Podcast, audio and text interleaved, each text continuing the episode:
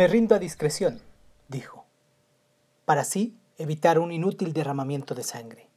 Pido tres favores. Primero, que no se me ultraje. Segundo, que si nos han de fusilar, se me fusile el primero. Tercero, que, si se me fusila, no se me insulte ni se me mutile mi cadáver. El general Escobedo le respondió que todo se le concedía.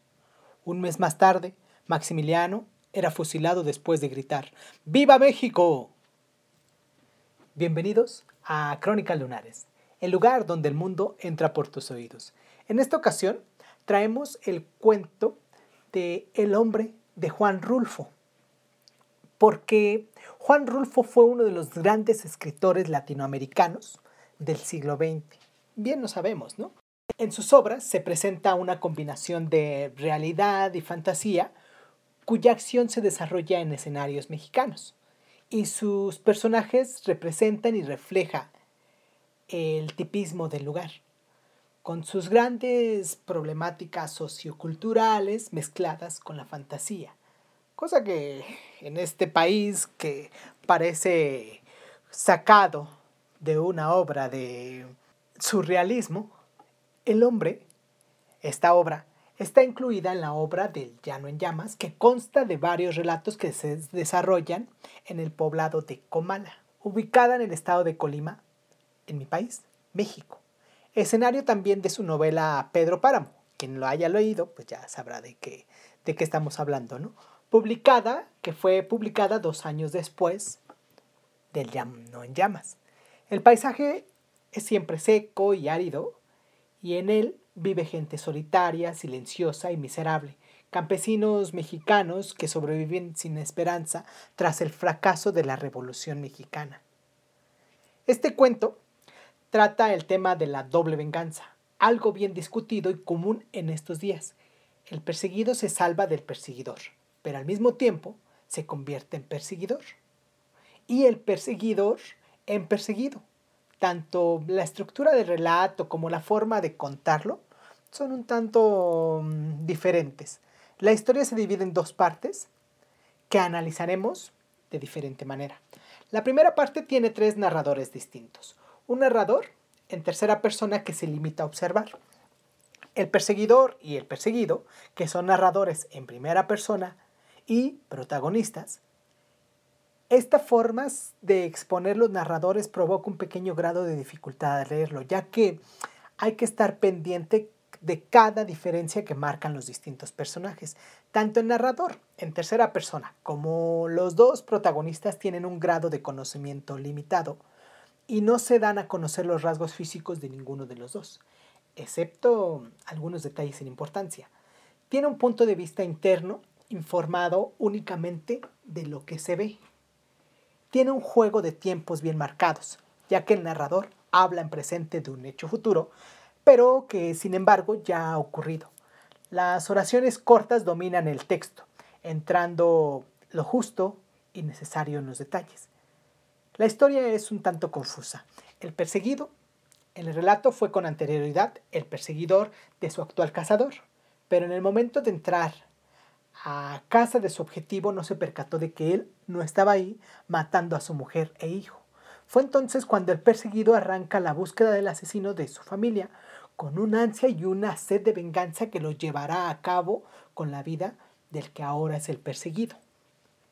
En el desarrollo de la persecución de este hombre, el perseguidor recuerda y habla con los espíritus como el de su hijo, al que le recuerda con la frase, Nadie te hará daño nunca, hijo mío, estoy aquí para protegerte. Mientras tanto, el perseguido se lamenta de lo que ha hecho como muestra en el siguiente párrafo. Recuerden bien, ¿eh? No debí matarlos a todos, iba pensando el hombre. No valía la pena echarme ese tercio tan pesado en mi espalda. Los muertos pesan más que los vivos, lo aplastan a uno. Debí de haberlos tanteado de a uno por uno hasta dar con él. Lo hubiera conocido por el bigote, aunque estaba oscuro, hubiera sabido dónde pegarles antes de que se levantara. El perseguidor reenmarca la diferencia entre él y su enemigo, manteniendo que él aguarda con paciencia su oportunidad, mientras que el perseguido únicamente se preocupa por oír sin descanso. El perseguidor esperará a su oportunidad hasta que finalmente tenga encañonado al asesino. El tiempo atmosférico, por su parte, tiene mucha importancia ya que muestra los sentimientos de ambos personajes. Las nubes denotan la melancolía y la tristeza, tanto del perseguidor como del perseguido. Además, el relato muestra lugares y paisajes ajenos, a la civilización. Además, el espacio donde se desarrolla este acontecimiento es en lugares áridos, con escasa vegetación, muy montañoso, con la que el maestro Rulfo nos pretende trasladar a la sensación de ahogamiento que tiene el perseguido. Hacia finales de la primera parte está marcada la sed de venganza del perseguidor, que acabará matando al perseguido, a pesar de las ansias de este por escapar, pero que no podrá matar el sentimiento de culpa que le persigue por no poder cumplir la promesa que protege a su hijo. En la segunda parte, los protagonistas de la historia ya no son el perseguidor y el perseguido, sino que ahora un borreguero, narrado en primera persona, equiciente, ya que conoce solo lo que le han contado, y un licenciado. Tienen una estructura muy similar a la de la primera parte, con la diferencia de que ahora está contado en primera persona y se vuelve a producir lo mismo que en la primera parte. Se cuenta al presente un hecho futuro que ya ha ocurrido. Ambos personajes están conectados con la primera parte mediante el borreguero que conoció al perseguido cuando se zambullía a un río. En este momento del encuentro, el perseguido ya aparecía con signos de hambre y cansancio, lo que el borreguero le ayudará dándole leche de burra. El borreguero en ese momento no sabe que al que atiende es un asesino y entabla amistad con él, intercambiando información sobre su hogar, su familia, etc. El gran problema el que se enfrenta el borreguero ahora es que es acusado por complicidad por el licenciado, lo que nos indica que se encuentra en un juicio por parte del licenciado hacia el borreguero. Pero el borreguero se defiende manteniendo que él no conocía la índole del asesino y que únicamente le había contado esto al licenciado porque descubrió el cadáver del perseguido boca abajo en el río, ensangrentado y acribillado a tiros en la nuca. Esta observación de cómo ha sido hallado muerto el perseguido nos indica que el perseguidor ha llevado a cabo su venganza y ha conseguido su objetivo de matar al asesino de su familia. Por ello, el objetivo de Juan Rulfo con este relato es mostrar el problema moral y problema en definitiva de la venganza.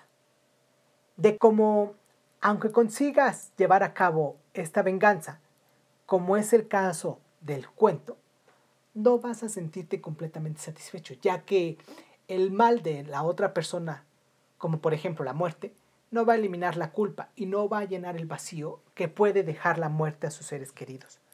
En definitiva, un relato con un final inesperado pero contado de forma diferente, ya que no se centra como en el perseguidor mata al perseguido, sino que se centra en los sentimientos de ambos personajes y en cómo los hechos pasados pueden repercutir en la vida de uno en el futuro.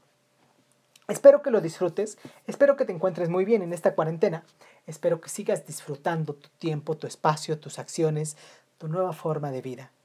Espero que tu familia se encuentre bien Espero que me sigas escuchando.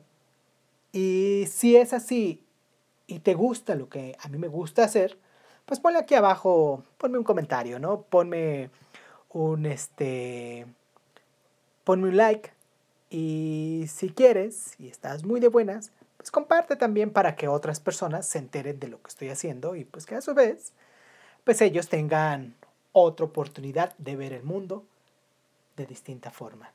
Esto es Crónicas Lunares, yo soy Irving Sun y pues nada, vayamos a escuchar el cuento y terminamos. Muchísimas gracias por estar.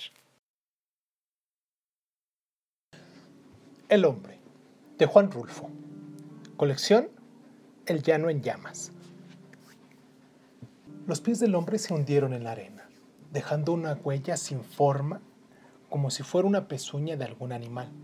Treparon sobre las piedras, engaruñándose al sentir la inclinación de la subida. Luego caminaron hacia arriba, buscando el horizonte. pies planos, dijo el que lo seguía. Y un dedo de menos. Le falta el dedo gordo del pie izquierdo. No abundan fulanos con esas señas. Así será fácil.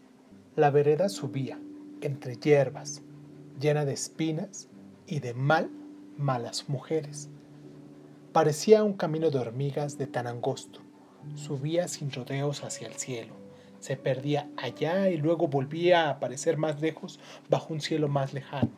Los pies siguieron la vereda, sin desviarse. El hombre caminó apoyándose en los callos de sus talones, raspando las piedras con las uñas de sus pies, rasguñándose los brazos, deteniéndose en cada horizonte para medir su fin. No, el mío, sino el de él, dijo, y volvió la cabeza para ver quién había hablado. Ni una gota de aire, solo el eco de su ruido entre las ramas rotas, desvanecido a fuerzas de ir a tiendas, calculando sus pasos, aguantando hasta la respiración. Voy a lo que voy, volvió a decir. Supo que era él el que hablaba. Subió por aquí, rastrillando el monte, dijo el que lo perseguía. Cortó las ramas con un machete. Se conoce que lo arrastraba el ansia. Y el ansia deja huella siempre. Eso lo perderá. Comenzó a perder el ánimo cuando las horas se alargaron y detrás de un horizonte estaba otro y el cerro por donde subía no terminaba. Sacó el machete y cortó las ramas duras como raíces y tronchó la hierba desde la raíz. Mascó un gargajo mugroso y lo arrojó a la tierra con coraje. Se chupó los dientes y volvió a escupir. El cielo estaba tranquilo ahí arriba, quieto, trasluciendo sus nubes entre la silueta de los palos guajes sin hojas. No era tiempo de hojas, era ese tiempo seco y roñoso de espinas y de espigas secas y silvestres. Golpeaba con ansia sobre los matojos con el machete. Se ametrallará con ese trabajito. Más te vale dejar las cosas en paz. Oyó atrás su propia voz. Lo señaló su propio coraje, dijo el perseguidor. Él ha dicho quién es, ahora solo falta saber dónde está. Terminaré de subir por donde subió, después bajaré por donde bajó, rastreándolo hasta cansarlo. Y donde yo me detenga, allí estará. Se arrodillará y pedirá perdón. Y yo le dejaré ir un balazo en la nuca. Eso sucederá cuando yo te encuentre. Llegó al final, solo el puro cielo, cenizo, medio quemado por la nublazón de la noche. La tierra se había caído para el otro lado. Miró la casa enfrente de él, de la que salía el humo, el último humo del rescoldo. Se enteró de la tierra blanda recién removida. Tocó la puerta sin querer, con el mango del machete. Un perro llegó y le lamió las rodillas. Otro más corrió a su alrededor moviendo la cola. Entonces empujó la puerta, solo cerrada a la noche. El que lo perseguía dijo, hizo un buen trabajo. Ni siquiera los despertó. Debió llegar a eso de la una, cuando el sueño es más pesado, cuando comienzan los sueños después de descansen en paz, cuando se suelta la vida en manos de la noche y cuando el cansancio del cuerpo raspa las cuerdas de la desconfianza y las rompe. No debí matarlos a todos, dijo el hombre, al menos no a todos. Eso fue lo que dijo. La madrugada estaba gris, llena el aire frío. Bajó hacia el otro lado, resbalándose por el zacatal. Soltó el machete que llevaba todavía apretado en la mano cuando el frío le entumeció las manos. Lo dejó ahí. Lo vio brillar como un pedazo de culebra sin vida entre las espigas secas. El hombre bajó buscando el río, abriendo una nueva brecha entre el monte. Muy abajo el río corre muyendo sus aguas entre sabinos florecidos, meciendo su espesa corriente en silencio. Camina y da vueltas sobre sí mismo. Va y viene como una serpiente enroscada sobre la tierra verde. No hace ruido. Uno podría dormir ahí, junto a él, y alguien oiría la respiración de uno, pero no la del río. La hiedra baja desde los altos sabinos y se hunde en el agua. Junta sus manos y forma telarañas que el río no deshace en ningún tiempo. El hombre encontró la línea del río por el color amarillo de los sabinos. No los oía. Solo lo veía retorcerse bajo las sombras. Vio venir las chachalacas.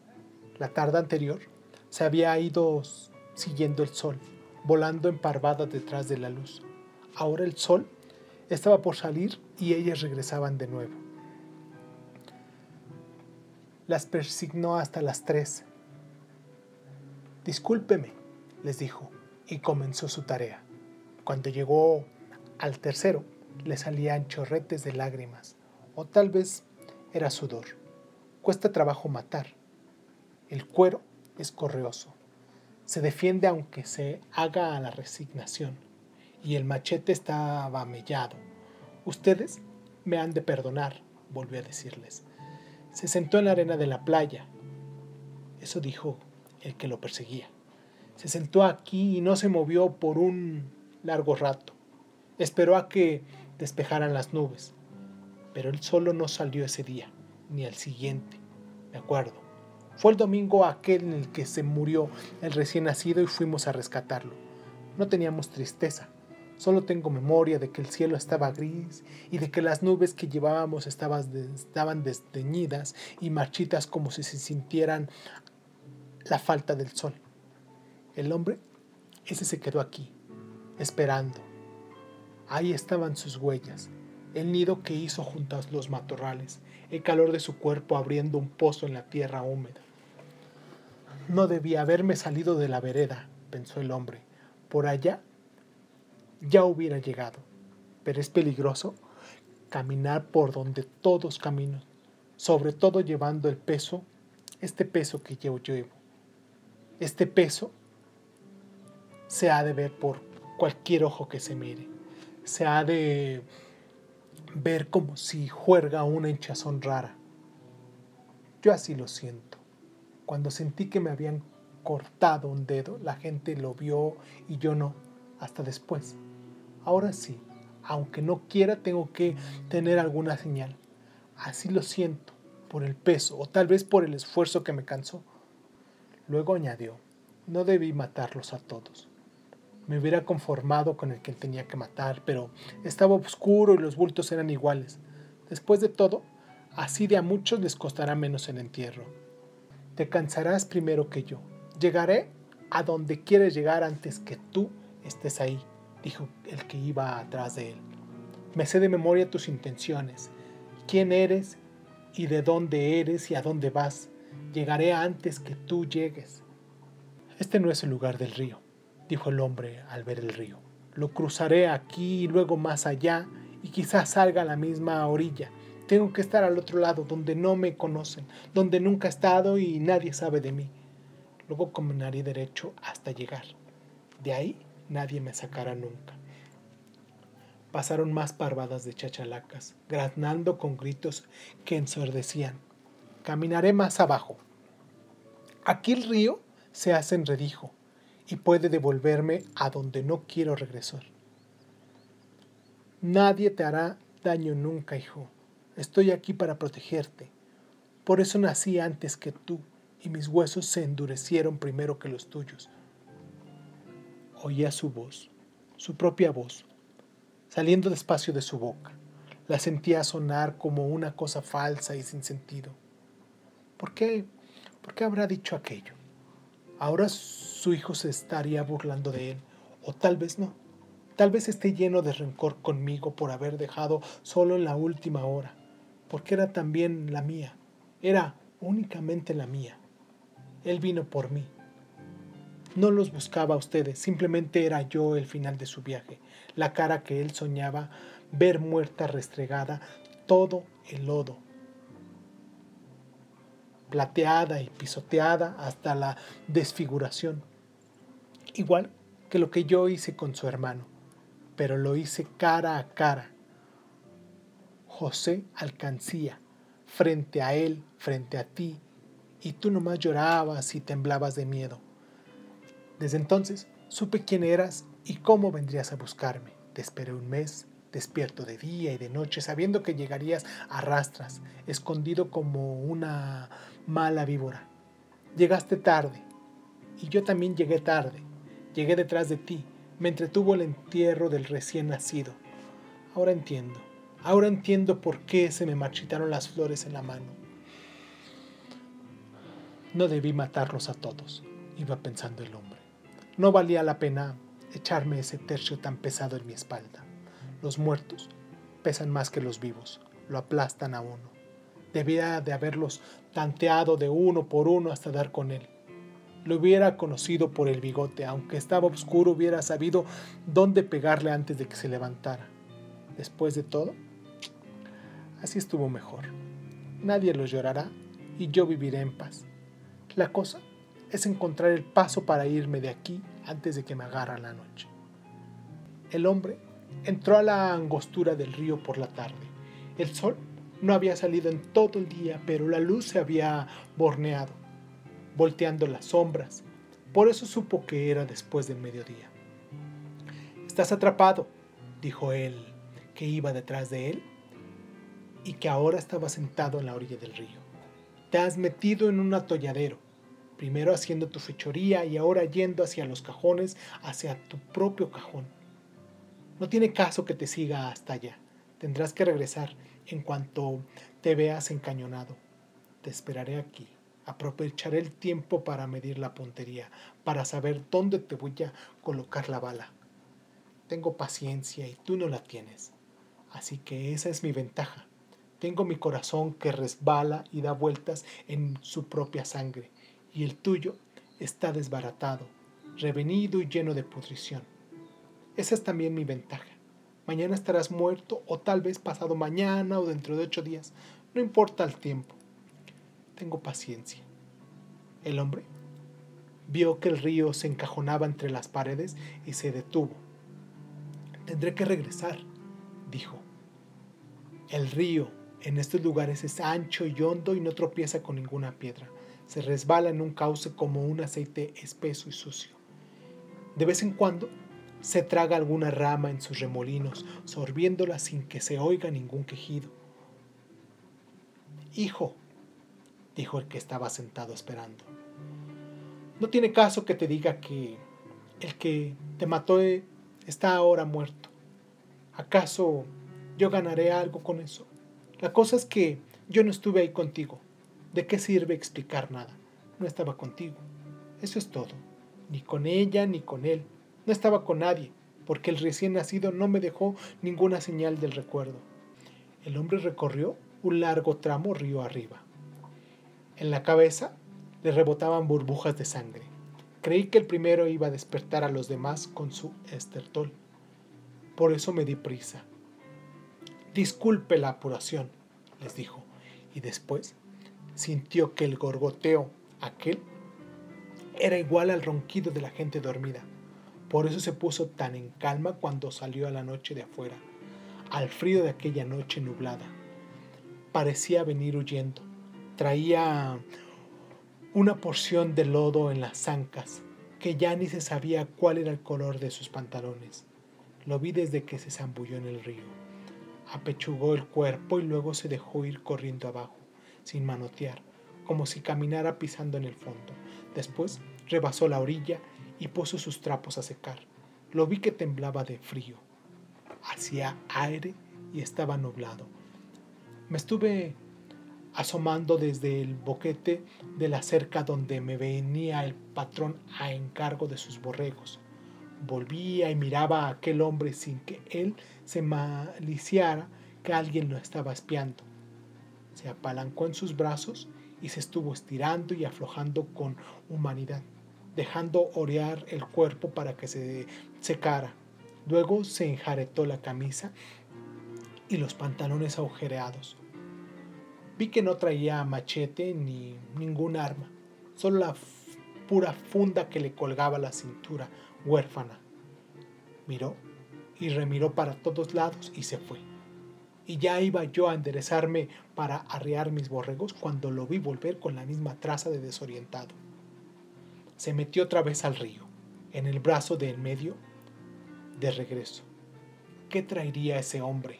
me pregunté.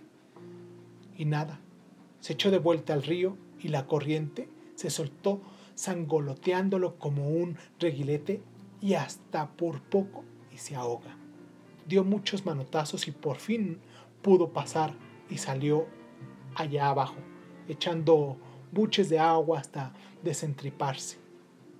Volvió a hacer la operación de secarse la pelota y luego arrendó río arriba por el rumbo donde había venido. Que me lo dieran ahorita. De saber lo que había hecho lo hubiera apachurrado a pedradas y ni siquiera me entraría el remordimiento. Ya lo decía yo que era un Julián, con solo verle la cara. Pero no soy adivino, soy licenciado, soy un cuidador de borregos y hasta si usted quiere algo miedoso cuando da la ocasión.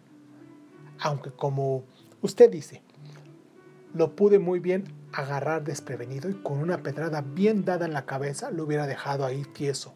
Usted ni quien se lo quite que tiene la razón. Eso que me cuenta de todas las muertes que debía y que acababa de efectuar, no me lo perdono. Me gusta matar matones, créame usted. No es la costumbre, pero sé que ha de sentir sabroso ayudarle a Dios a acabar con esos hijos del mal. La cosa es que no todo quedó ahí. Lo vi venir de nueva cuenta el día siguiente, pero yo todavía no sabía nada. De haberlo sabido,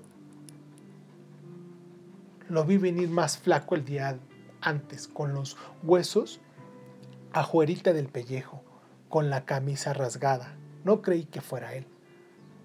Así estaba de desconocido. Lo conocí por el arrastre de sus ojos, medio duros, como que lastiman. Lo vi beber agua y luego hacer buches como quien está enjuagándose la boca, pero lo que pasaba era que se había tragado un buen puño de ajolotes porque el charco donde se puso a absorber era bajito y estaba plagado de ajolotes. Debía de tener hambre. Le vi los ojos y eran dos agujeros oscuros como de cueva. Se me arrimó y me dijo, ¿Son tuyas esas borregas? Yo le dije que no. Son de quien las parió, le dije. No le hizo gracia la cosa, ni siquiera peló el diente. Se pegó a las más ovachonas de mis borregas y con sus manos como trenzas las agarró de las patas y le sorbió el pezón. Hasta acá se oían los válidos del animal, pero él no la soltaba. Seguía chupe chupe hasta que se hastió de mamar con decirle que tuve que echarle criolina en las ubres para que se desinflamaran y no se le fueran a infestar de los mordiscos que el hombre le había dado. Dice usted que mató a todita la familia de los Urquide.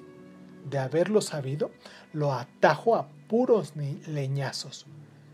Pero uno es ignorante, uno vive remontado en el cerro, sin más trato que los borregos, y los borregos no saben de chismes. Al otro día se volvió a aparecer. Al llegar yo, llegó él. Y hasta entramos en amistad. Me contó que no era de por aquí, que era de un lugar muy lejos, pero que no podía andar ya porque le fallaban las piernas. Camino y camino y no ando nada. Se me doblan las piernas de la debilidad. Y mi tierra está lejos, más allá de aquellos cerros. Me contó que se había puesto dos días sin comer más que puros hierbajos. Eso dijo. Dice usted que ni piedad le entró cuando mató a los familiares de los Urquidi. De haberlo sabido, se habría quedado en juicio y con la boca abierta mientras estaba bebiéndose la leche de mis borregas. Pero no parecía malo. Me contaba de su mujer y de sus chamacos y de lo lejos que estaba él. Se sorbía los mocos al acordarse de ellos. Y estaba reflaco, como casijado. Todavía ayer se comió un pedazo de animal que se había muerto del relámpago.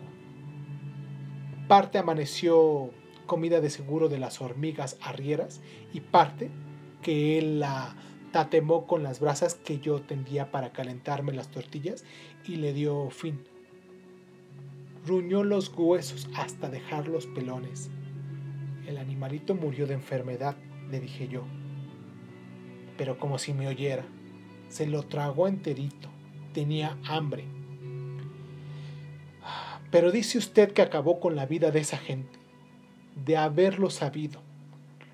Lo que es ser ignorante y confiado. Yo no soy más que un borreguero y ahí, en lo más, no sé nada. Con decirle que se comía mis mismas tortillas que las embarraba en el mismo plato. De modo que ahora que vengo a decirle lo que sé, yo salgo encubridor. Pues ahora sí. Y dice usted que me va a meter a la cárcel por esconder a ese individuo, ni que yo fuera el que mató a la familia esa.